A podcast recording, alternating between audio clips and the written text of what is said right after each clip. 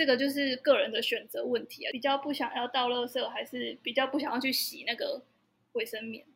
嗯，那、啊、如果两个都不想要呢？你，你说你不想要洗那个，然后又不想倒垃圾，对，那你就请一个佣人，就叫我啊。对啊，现现现况不就是这样吗？建议不要一个人活着，你哪有？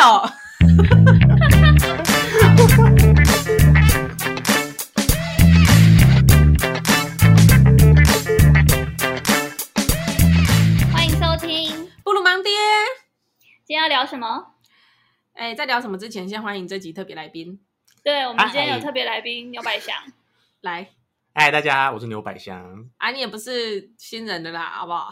对，对，就是很很多很多集的后面或中间都会有一个小小的声音。对，有一个迷之音，就是牛之音。那个爱插嘴的人。对对对，哎，也不是啊，就是迷之音。然后我们今天要聊的主题，刚好牛百祥他也有小有心得，所以就是我们等下在聊的过程中，如果牛百祥有任何的想法，都可以就是提出来跟我们讨论。好哦，那我们今天要聊什么？我们今天要聊极简生活。极简是最近在 YouTube 上面很夯的极简吗？就一直都很夯啊。还有一些 YouTuber 已经就是可以透过就是极简生活这个概念，然后去当这种什么生活整理家。整疗师。对，然后去帮乱无章法的房间，就是把它整理的很好，然后因此而有一些收入。然后他们已经都变成这个专业了，所以我觉得这个应该是一个趋势吧。他们看起来都已经过上了更好的生活，看起来是哎、欸，所以我们就很好奇极简生活到底是什么东西。我就很好奇，怎么我还在这里？好啦，所以我们今天就是要来讲一下极简生活到底是什么。然后主要的大纲会有三个，一个是呃为什么极简主义会这么夯，我们有去了解了一下。第二个就是极简主义有一些常被大家误会的概念，就是比如说极简主义就是东西很少的意思吗？或是它就是很环保吗？或是它就是没有物欲吗？这样。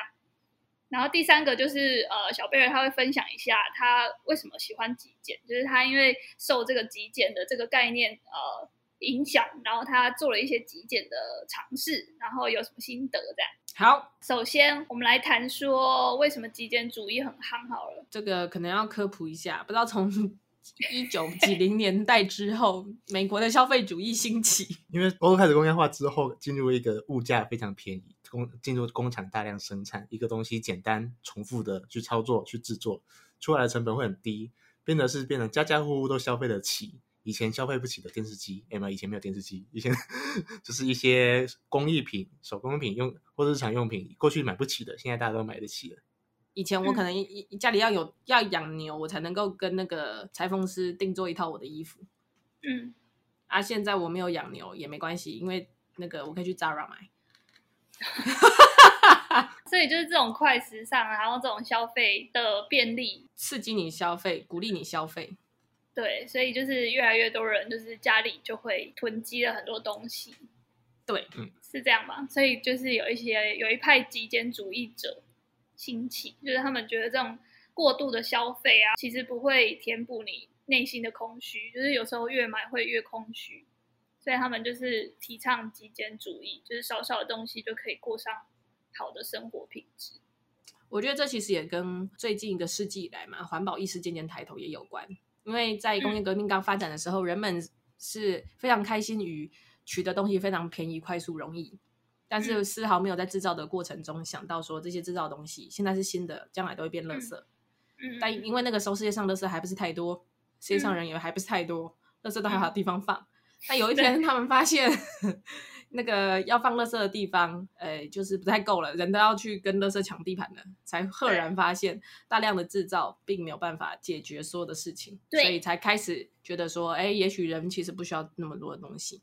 除了一方面是大家生活过到一定的程度，也会开始提升心灵的层次，会觉得说不要再用外在的物质来满足内心的不安全感或空虚。然后也一方面是意识到说，这个地球在最近一两个世纪快速发展之后，开始渐渐无法负荷，然后多重刺激之下，所以大家开始提倡想要极简。对，那这样听起来，感觉极简主义跟环保主义之间有什么关联吗？我觉得没有，没有一定不是等号啦，就是它它其实是有点相辅相成，就有一个可能是极简主义后的结果，或是、嗯、呃你在极简主义的过程中就有可能会跟环保沾上边。但是我觉得两个的初衷不太一样。就极简主义的初衷有点像是为了找到你合适自己的生活而去呃消除一些你不需要的东西，比如说精准购物什么的。但是你在做这些行为的过程中，你可能就会顺便环保了一下，这样。嗯，我也觉得，在极简的过程中，其实有很多行为，其实就跟你要达成环保的目的是会顺便做到的。对，比如说你不要不要冲动购物，不要囤大量的东西，然后东西看用就就继续用。嗯，然后物尽其用，这些其实都跟环保的诉求是一样的啊。所以我觉得这个就是有一点，它不是等号，但是就是有一点交。忘拉 gam cycle。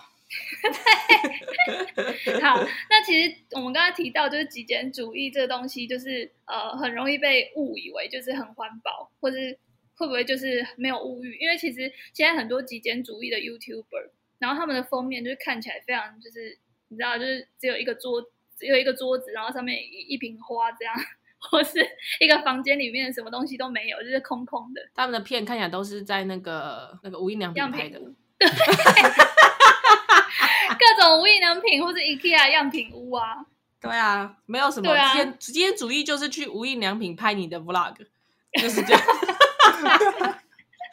而且他们的标题有些就有些 YouTuber 都会下的，就是有一点耸动的标题，比如说呃，我的我用几件衣服就可以过完我这一年，我的人生中再也不用卫生纸了。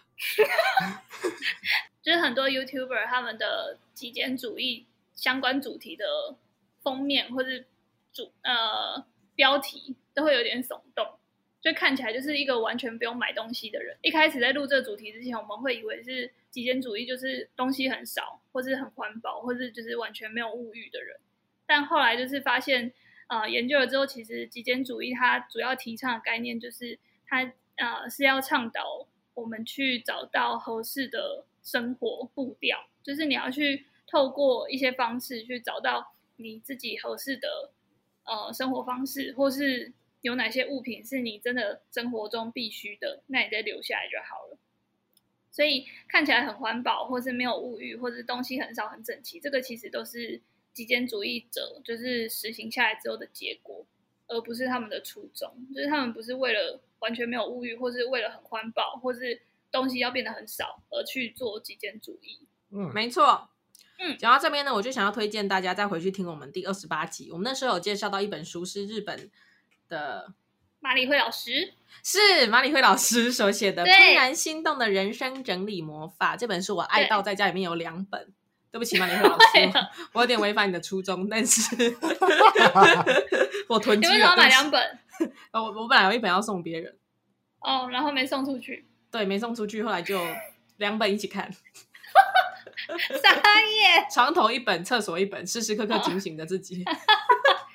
哦好，好啦，那我觉得他这个概念跟马里惠老师提到的要让你怦然心动的东西才留下来的这个概念其实很像，只不过马里惠老师呢，他所提倡的，我觉得是有一部分扣到极简的的中心思想，但是对严格说起来，马里惠老师的那个怦然心动的整理法还是不是极简啊？因为他会告诉你说，如果现在用不到，然后又不心动的话，就可以把它丢掉了，将来有一天需要再买就好了。但是对于极简主义者来说，嗯、他可能要在丢掉跟购买的过程中，还要再更审慎一点。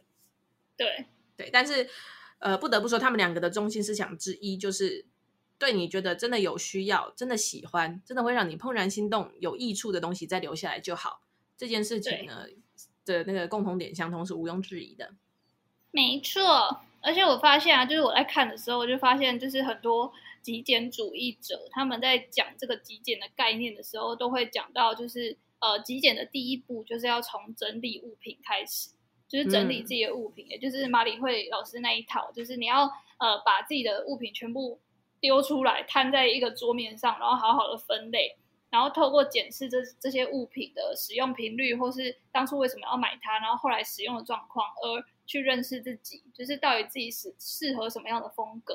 适合什么样的物品，然后留下来的是什么样的物品，就会更了解自己是适合什么，而不是一味的去受那些潮流啊，跟风跟风仔。对，就比如说现在很流行那种宽裤好了，然后就包设了一大堆宽裤，然后自己穿起来就是每一件都很胖，然后你就 全部都没有穿出门，那就是浪费。好，好像是我哎、欸。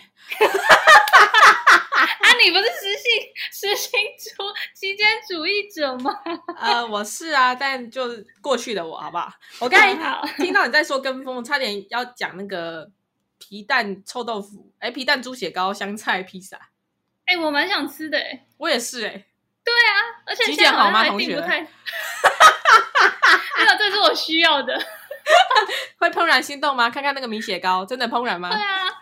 对，而且它上面不是有香菜吗？对啊，你爱香菜哦？赞啊，我超爱。干耳烂鬼，各种很很臭的东西我都很爱。恶心榴莲，爱啊爱爆。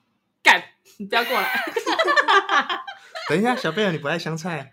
其实还还可以的，就没有没有好没有坏。等一下，你不是彰化人吗？平平的，那你吃那你吃肉圆不加香菜的吗？那个老板。Suppose 会附一点在上面，他没附我也不会要哦。Oh. 但是菜头汤里面都会给个一两片一两片。当然啊，对，那画龙点睛哎啊！但是喝的时候就看随缘呐，有缘他就进我嘴巴，没缘他就粘在那个碗的壁上。好，我也不会特别把它刮下来吃这样子，一个随缘。好，回来回来回来回来。OK，Anyway，、嗯、那我们呢在。看完这市面上目前大家所提倡的极简生活以及极简的意义之后呢，嗯、我们自己又有什么样的想法呢？我觉得我先分享我的好了，我的比较浅一点，嗯、就是我平常看起来就是呃，在一般大众之中，我应该是比较偏环保的那个。就比如说有一个光谱，呃，光谱两端是不环保，然后一边是环保，我应该是偏环保的那那一边。你说你在大众面前的形象是一个环保的袖珍菇？对，但是。可是我环保的初衷并不是说，比如说为了要呃让地球更美好什么的。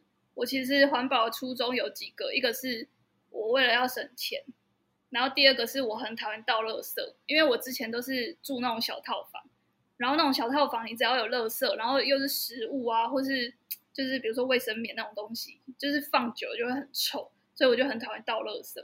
然后另外一个就是我为了健康，就是我不喜欢外带食物。就是我不喜欢那种很烫的汤，然后放到那种塑胶袋里的感觉，因为我觉得那个都是毒。说得好，所以我是为了这三个初衷才去做一些看似环保的行为，比如说我就会带。哪里？你说垃圾吗？很烫的汤，就是我就会开始自己带那个环保餐具，或是我就是会内用，就我不喜欢外带上馆子。对，我除非是内用，用一次性餐具。对，我会觉得那个是很脏的东西，哦、就是有有那个塑化剂的危险啊。可是这样子，在台北忙碌的步调底下，就会变成你常常没有得吃饭，欸、或者我就内用啊。啊，有时候时间不允许啊。你说要带着走吗？对啊，就变成吃不到那一餐，欸、难怪你对啊，所以我就会买一些环保小物，比如说什么食物袋这种东西啊。对，我就会买一些看起来是环保人会用的。东西，但是我其实初衷是为了我不想吃到那些塑化剂，康对，或是我不想要处理那些垃圾。嗯、但是我不得不说，就是呃，其实环保就是在执行这些过程当中，其实是会带来一些不方便的，而且这种不方便的程度有时候还蛮多的。比如说卫生棉好了，就是我不喜欢丢卫生棉嘛，所以我就开始用那个布卫生棉。但其实布卫生棉其实清洗的时候你会觉得很阿杂，就是很烦，因为你要一直去洗它，然后可能还要浸泡啊之类的。所以我觉得环保，呃，另一另外一方面带来的不便，其实也是大家需要去克服的。所以我觉得这个就是个人的选择问题啊，比较不想要倒垃圾，还是比较不想要去洗那个卫生棉。比如说带那个带食物带好了，或者是带那种便当盒出门，其实都是。不太方便的东西啊，因为食物袋其实你在清洗的时候也是很肮脏，你还要去找一个地方要晾干它，对然后那个东西，对，然后你这边搓洗的时候，你也会觉得很肮脏，因为它有时候会有一些，比如说味道什么的残留，所以那些都是、啊、我觉得都不是方便的事啊。但是就是看你自己的选择，就是对，嗯，人类自始至终都很认真的 在想要推陈出新，各种可以取代一次性餐具、餐盒、塑胶袋，对。的东西，对对对，但是我目前看到现在，就连那个环保吸管呢、啊，我也只能够接受透明的玻璃吸管。对啊，但是我自己曾经拥有过的两个，全部都被我打破了。然后那种不透明的钢管我又不敢用，因为玻璃的我就已经知道里面有多容易藏污纳垢。对啊，所以我觉得那个都是选择，就是呃，极简看起来都是大家看起来你很极简，你很环保，但是其实我分享我自己的呃，就是行为之后，我会发现呃，就是大家对于你要去做极简或者做环保，都会有不一样的初衷。就是有些人是跟我一样想要省钱，或者想要健康，或者想要不倒垃圾。但有些人就是真的是就是爱地球，他觉得不要再让那些呃海龟鼻子里面插着吸管。对，对，所以就是我觉得那个都是大家的选择，所以没有必要去呃抨击或是去硬是要别人环保。好，那你分享你的，就你觉得你对极简或或是环保的感觉是什么？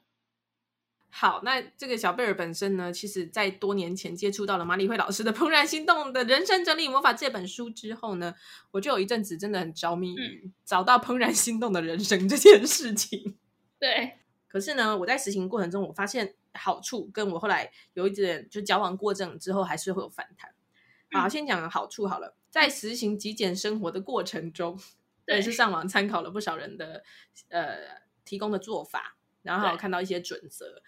然后像是市面上很流行的一些什么，把你衣柜里面的数量减少到一定的、一定的一个很少的基数，然后你每天就使用那个 C 五取三的方式 去 搭配你每天的上衣与裤子。对。然后有人是强调什么配件、包包还是什么，最多只只能有一个。那上衣你可能最多只能有三到四件。嗯哼。可是我觉得不管是哪一个门派啊，你到最后你要找到适合自己的，你都还是需要自己。去亲身经历了一段时间之后，你才会抓到。就像这世界上没有一个最好的减肥办法，只有最适合你的，跟你用的能够用最久的。对啊，啊，以及以及最重要的是，你真的有减下来的。嗯，所以 所以呢，实行之后，我觉得第一个好处是按照怦然心动的方式，把那些东西都去除掉，然后就会发现，干，真的丢掉很多东西。你一开始实行之后，你的物欲真的会降低，因为在你真正的。呃，了解了所谓极简，就是只留下对你真的有意义、自己真的喜欢，然后真的用得到的东西。然后有一说是你留下你真的使用频率非常高的东西。然后如果那些使用频率你只是为了这一次要用它，之后可能就不会用了，你要不要干脆跟他借？哦，或者是用租的？对，它其实都是一个变通的方法。对，那这些这些思想植入到你的心里面之后，你在购物还有在。呃，有一个新的东西要进到你家的时候，你就会明显的比较亲民一点，心智清明。嗯、比如说，你将要买一个什么东西的时候，嗯、你真的就会去想说，哦，我们家真的有非常需要这个东西吗？嗯，然后或者说这个东西进到我们家之后，之后要怎么处理它？我觉得呢，在实行极简的过程中，第二个好处就是你会开始考虑到这个东西的去，而不只是它的留。嗯嗯嗯嗯嗯，就像以前呢，我们在。还没有极简的想法在脑中的时候，我们可能出去买吃的东西，我们很容易就用一些就一次性的那个餐具纸盒。如果老板问你说要不要餐具，老板不是通常人好一点都会尬几嘞，免洗筷够尬几嘞，塑胶汤匙。嗯，对啊。然后你去买鲜蔬鸡，老板人比较好，觉得你买太多了，不像是你一个人可以吃得完的，觉得放好几支签。对啊，你也不好意思跟他说，其实我只有一个人要吃。你通常不会拒绝。对。但是呢，在你有极简的思想在你心中之后，你就会开始想到，哎，今天老板给我这么多餐具啊，我回家之后，我不是我是不是就要丢？它其实都全部都增加了我的垃圾量。嗯。对啊。然后你买一个商品的时候，以前我们会倾向于买那种盒装啊，包得很漂亮的啊。但其实这些包装，你在后来在处理垃圾的时候，你都会发现，它们都是新鲜的、漂亮的，才刚到你手上一秒钟被你拆开，立刻就到了垃圾桶。对啊，回收箱。这个非生物，这个漂亮的东西，在这个世界上存活的那个时间真的超级短嘞。对啊，就会想比较多，你就会想到你现在手上拿到的这个任何物品，到你的手上之后，嗯、将来它的去要怎么去？那一旦你有了这层思想，嗯、我到后来我就会开始减少拿很多路上的免费赠品。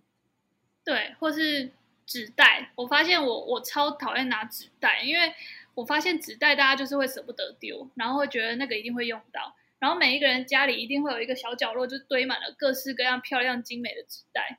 我也是，就算不精美，它也是都在堆在那里。对，你就会觉得那个这么硬挺，我怎么可以直接把它丢掉？这个磅数这么厚。对。后来我就都不拿了，就是去百货公司或者买东西，我就会拿我自己的那个小小的环保袋。对啊，这也是一个极简，很棒啊！你看，在极简的过程中，是不是就顺便环保？对，其实是你在极简之后，因为所有进到你的家里面的东西都必须是万中选一，对，它必须是打败啊这个秀女海选之之后，最后那枚 要进宫当王妃的，对，才可以进入到你家，肯定是个好东西。必须是个好东西，就是你真的是喜欢的，你才会让它进到你家。对，所以呢，你就会减少掉很多哦。买回来或者是到家里面之后，觉得啊不怎么样，打完一两次之后就放在旁边没有再用的东西，你就会拿到比较多是真的很喜欢，会一直重复一用再用。包括吃的东西也是，嗯、你以前可能会为了嘴馋，觉得什么东西新上市想要吃，也没想太多就买了就吃了。嗯，但是现在开始，你可能就会想比较多，就觉得，嗯，真的是有需要吗？如果这东西进来之后，嗯、我要把它放哪里，就很定位。因为极简的另外一个中心思想就是，你必须要把你的生活打理到就是比较干净清爽。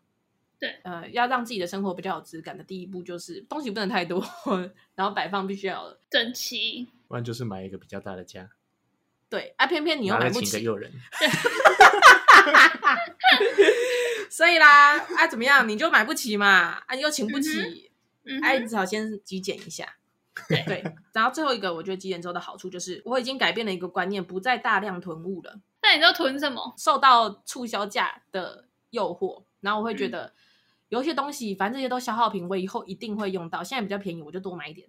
所以当厂商有一些什么三条一起买比较划算，嗯、哦，买一送一啊，第二杯半价，嗯、我一定会买单。是哦，然后到最后我牙膏会有三条，但是但是我还是只有三十二颗牙齿，而且有时候还不太想刷。哦，超恶。还有什么？还有什么洗发精？明明就只有一颗头，头发也不是太长，我他妈会有两三罐，而且还是家庭号，那永远洗不完啊！然后还有各种啊，肥皂什么，如果觉得可以有喜欢，我就会买。然后或者是只要有促销，就会多买几个。嗯、然后还有很多啊，像是保养品，嗯，哦，还没用完就买新的，那种什么菜瓜水，它很便宜，然后就要一次买三罐。嗯、啊，明明明明第一罐都还没用完，后面的都不知道是要拿来喝还是要干嘛。但你其实后来都会用掉吧？会用掉，但是这些东西跟着我搬了不止一次以上的家哦，就会它会变成你囤物的那个，对，它其实是一个累赘了。我后来就有发现，嗯、有一些东西呢，我真的会用掉，我总有一天一定会用掉它，我承认。嗯、但是其实，在买的那个当下，我真的没有想太多。比如说牙膏，嗯、我真的是一个人住，然后牙齿又没有特别大颗，我真的是 没有办法用掉那么多。但是现在开始，我可能就会只买一条就好，因为我知道这一条我就可以用一年。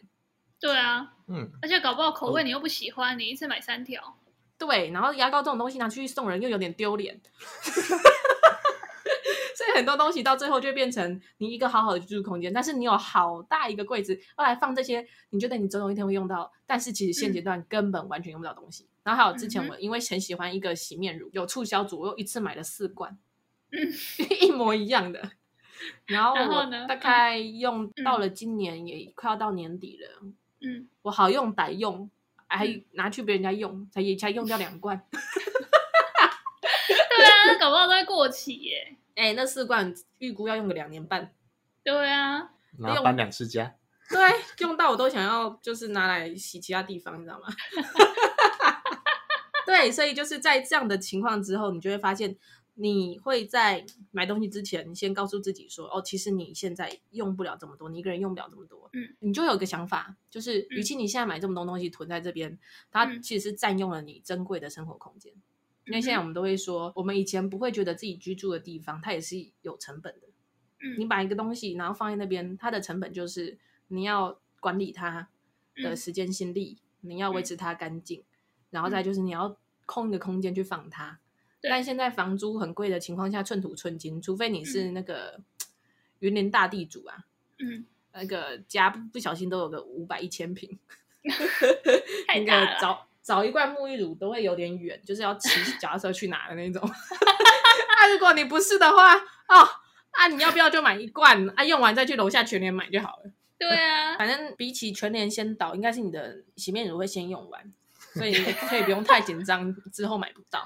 好、欸，不过说真的啊，我说我我觉得我从小贝儿那边听到了这么多关于购物的方面，嗯、其实我发现其实极简某种方面来讲，嗯、其实是一种叫你去违反人性的一种行为。是啊，为什么是违反人性呢？嗯、现在大家商家其实透过非常多的促销手段，或者是包括去请非常多色彩学或者心理学的人。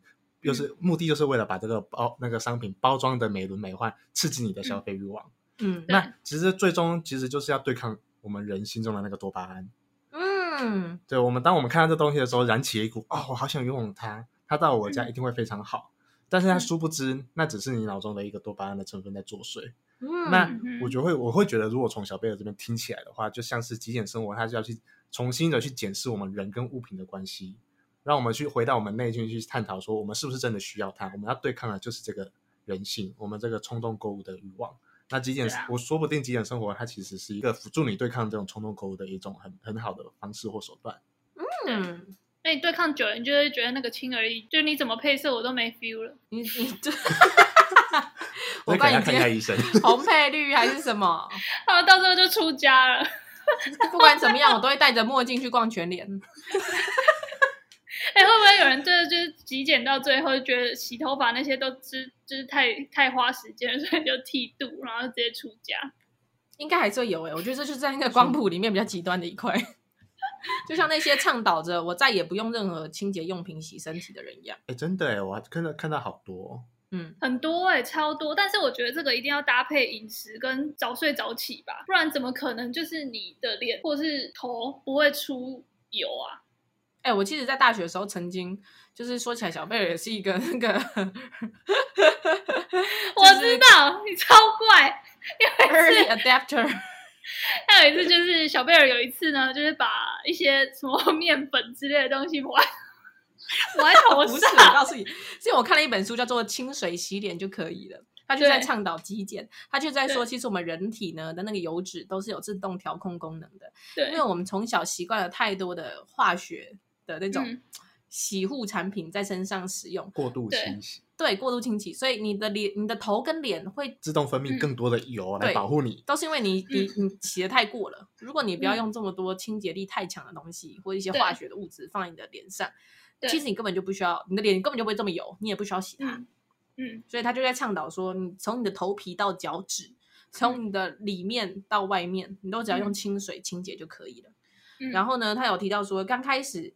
可能会比较困难，因为你的头皮需要一段时间调试，所以这时候你可以用面粉掺水，它是一个 比较去油的方式。我他妈就买了什么高筋面粉，很有弹性。然后呢，我就非常的有实验精神的，在我那大学可爱的套房里面，弄了一盆面粉水，他妈直接从头上浇下去，弄完了之后呢，洗一洗，发现怪怪的。那你们那边扯不开你的头发吗？啊，对，我的头发上面呢，粘了非常多非常多的小小的小颗面团。这边面疙瘩头，对，我我还是用高筋的，所以那个面疙瘩特别有弹性。我记得我当时半夜三点欲哭无泪，就想着怎么办？我明天是不是要去理发店把我这头头发整个剃掉了？因为从发根到发梢缠满了面团，因为它不是它是梳不开的，它就是要一个一个把它很像猴子在吃你身上的盐分那样一个一个黏起来这样。我真的在笑死！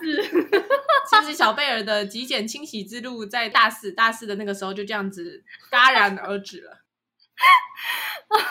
多少痛？其实是你用错吗？我不知道哎，我是我呃，我觉得应该是我应该是面粉倒太多了，它应该是要很细的。然后我就是哦，我的那个量可能调成乳液了是吗？只要一点点的面粉水，有点像你太白粉掺到水面那个。但是你把它调成乳液，我把它调到可以揉面团。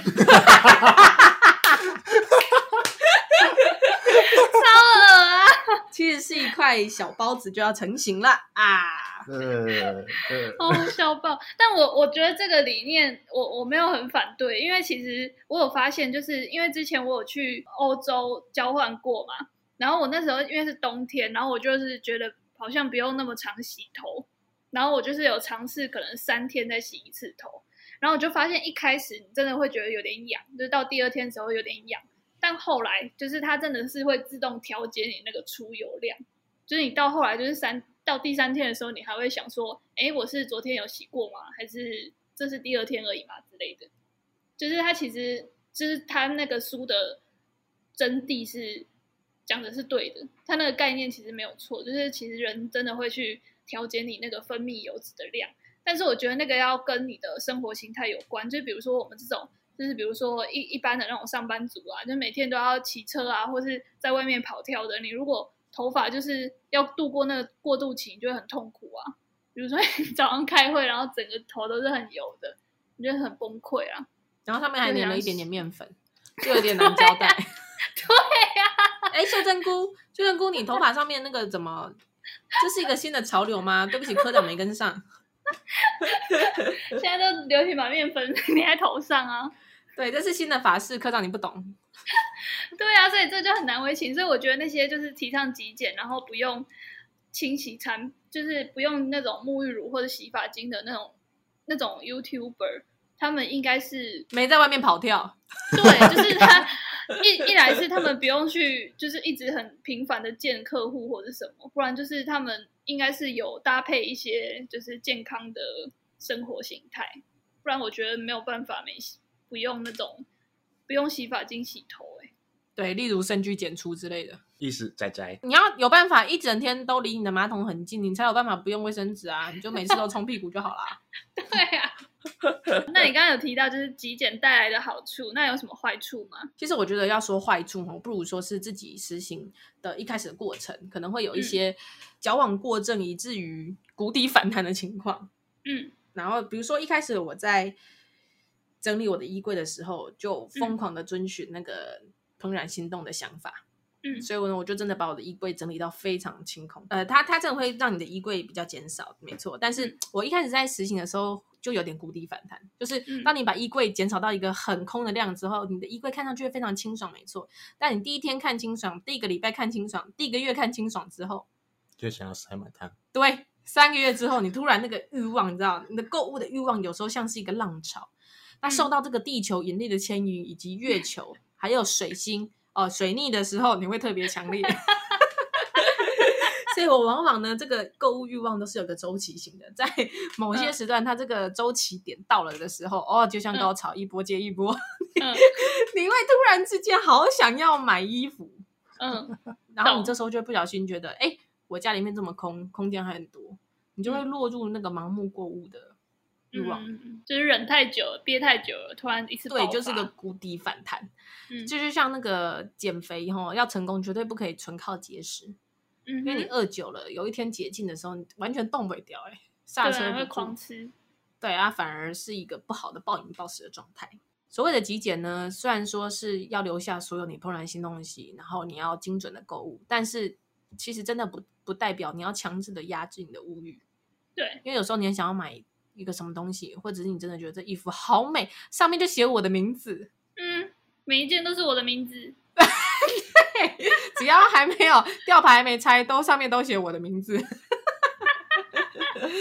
对啊，但是你强制压抑是没有用的，因为有如果有个东西你真的想它、想念它好久，就是你要买，你还是要适时的抒发一下，就像大禹治水，宜疏不宜堵。对啊，其实是哎、欸，你压制太久之后，其实那就不是极简了，就像你牛百祥说的，就是没人性。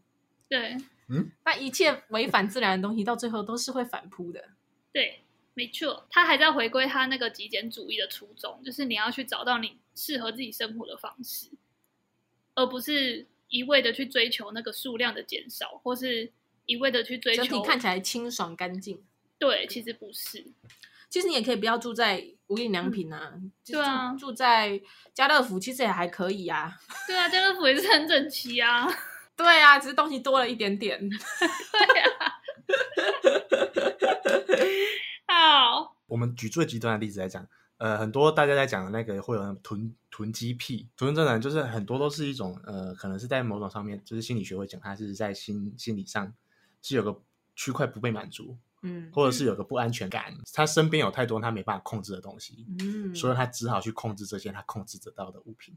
哦，对，我不能控制你，可是我可以控制我香皂的存量。对，或者是我一直预设这东西未来用得到，他其实是害怕未来买不到，他、oh. 他害怕之后他明天就无法再看到这个问题这个东西，他其实是对未来有一个不确定的安不安全感在哪里。我要不到你的爱，可是我可以要很多牙膏。或者我看过那种很夸张的囤物症，他是会囤那种我们看起来很像垃圾的东西，比如说比如说餐具好了，免那个一次性的餐具，就外带盒那种，然后他就会把它洗一洗。哦，对，他就觉得这做的很精致、很漂亮，还不错啊，就洗起来这 BTS 的！这 是这是防弹，就囤衣柜的 BTS 那个鸡块盒。对，防弹鸡块盒，哎啊，这个是防弹纸袋，可以做防弹背心呢。我就去韩国，你穿那个背心，真的有机会不会被射，因为歹徒会联想那是 BTS 对，不愿意射穿那个纸袋。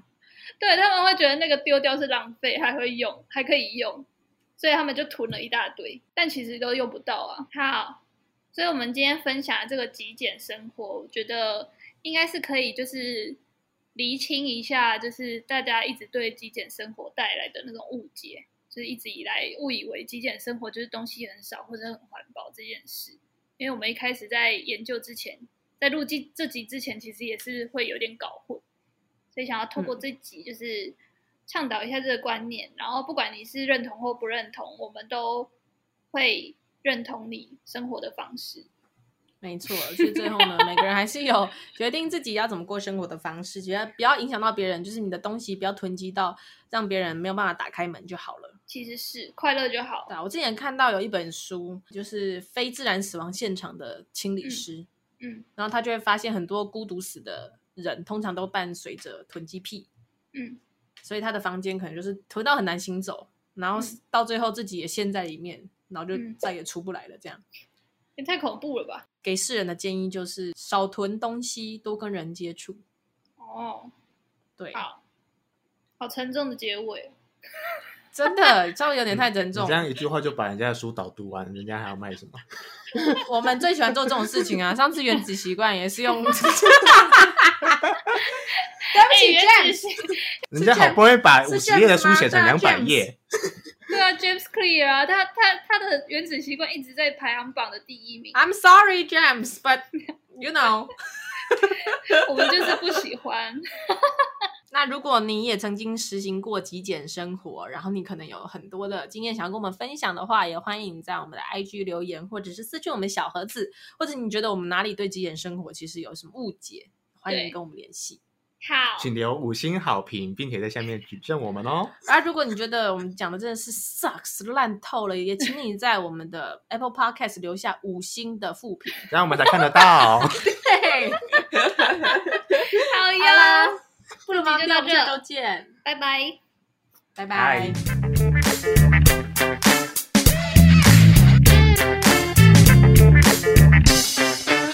这个小贝尔本身呢，其实在多年前接触到了麻理惠老师的《怦然心动的人生整理魔法》这本书之后呢，我就有一阵子真的很着迷于找到怦然心动的人生这件事情。对，那你找到了吗？呃，怦然心动的人生可能还没，不过怦然心动的人倒是有找到。哦，一两个，很棒。不能讲一两个，有找到。大家这段剪掉。